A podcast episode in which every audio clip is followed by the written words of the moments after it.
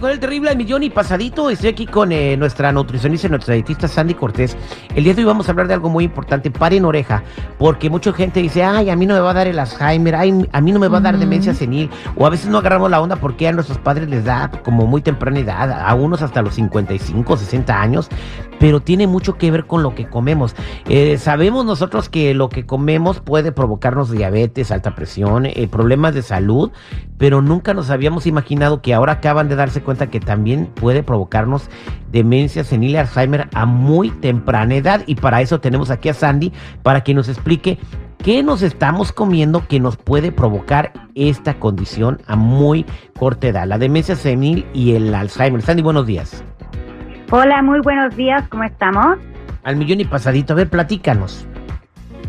Bueno, efectivamente, lo que estamos consumiendo, ya como les había platicado unas otras veces, no nada más afecta a nuestro corazón y no pues, también por supuesto sabemos que afecta la diabetes, pero imagínate cuántas arterias y venitas tenemos en la cabeza. Así que nuestro, la tendencia de tener problemas de demencia antes de tiempo, quiere decir antes de los 60 años, es muy común en los latinos y definitivamente tenemos que ver qué hacer para prevenir. ¿Qué es lo que nosotros comemos prácticamente que nos puede causar esta enfermedad? Lo que afecta mucho eh, las arterias y los capilares del cerebro son las comidas que están ultraprocesadas, ya sean, por ejemplo, como es muy común, las salchichas, las, ah, las sales o los paquetes, las carnes que están empaquetadas, como el jamoncito, y aunque dice, ay, pero es de, un, es de, de pavo, mientras esté empaquetado también es ultraprocesado cereales ultraprocesados. Pero ¿por qué mejor no les digo cuáles son los cinco alimentos más saludables que puedes consumir para poder evitar este, esta condición? O oh, si me parece bien, o sea, ¿qué podemos comer para que no nos dé Alzheimer o demencia senil? Porque debe ser muy feo que te dé eso.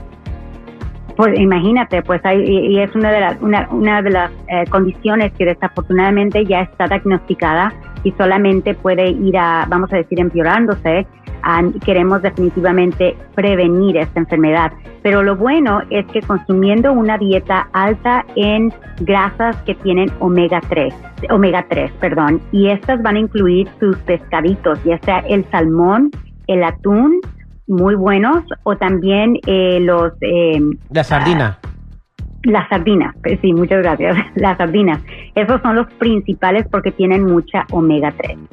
Ok, entonces nosotros eh, primero tenemos que evitar comer comidas procesadas eh, como jamón, eh, embutidos como salchichas, o todo lo que sea embutido y procesado. Eso cuenta también como las frituras, cosas fritas que vienen como bolsas de papitas, golosinas. Absolutamente, porque estos también, imagínate, están ultraprocesados. Pero más que nada es pensar cada cuándo estoy comiendo algo que está ultraprocesado. Si es una de las cosas que frecuentas hacer en el almuerzo, en el desayuno y en la cena, entonces hacer en cambiecito, decir, no tratar de comer algo que sea muy procesado en una comida al día y tratar de comer, por ejemplo, en la cena, en vez de decir carne o pollo, tratar de ponerle más pescado, más, eh, más frijoles, a que no estén fritos en las cenitas o en el almuerzo o algún otro tipo de frijol, no necesariamente tiene que ser frijol, ese es el otro, el número dos, a los frijoles o cualquier tipo de legumbre, queremos, legumbres, queremos introducirlas más. Y las lentejas, dice las la lentejas. Las lentejas, exactamente. Bien, pues gracias. Oye, eh, dame una alternativa a mí que me gusta comerme mis jamanexes en la mañana, o sea, mis huevos con jamón. ¿Qué le puedo poner a los huevos en vez de jamón? ¿O hay alguna alternativa al jamón? Ah, pues el jamón, la verdad que no hay alternativa, aunque quieras comerte el ultra más saludable, de todas maneras va a ser ultra procesado. ¿Por qué mejor nada más cambias el paladar para tener un poquito más de verduras. En vez de hacer huevo con jamón, puedes hacer un huevo con espinacas y jitomate. O, no puedo hacer huevo así en vez de jamón, echarle huevos con, con este con chuleta de puerco que, que no está procesada. Ay, no. Unos huevos con unas calabacitas, ¿no? Al lado. No, pero otra de las cosas que les quería decir, porque apenas dan dos, otros tres muy importantes son cualquier tipo de, ya sea arándano azul, frambuesas, fresas o zarzamoras.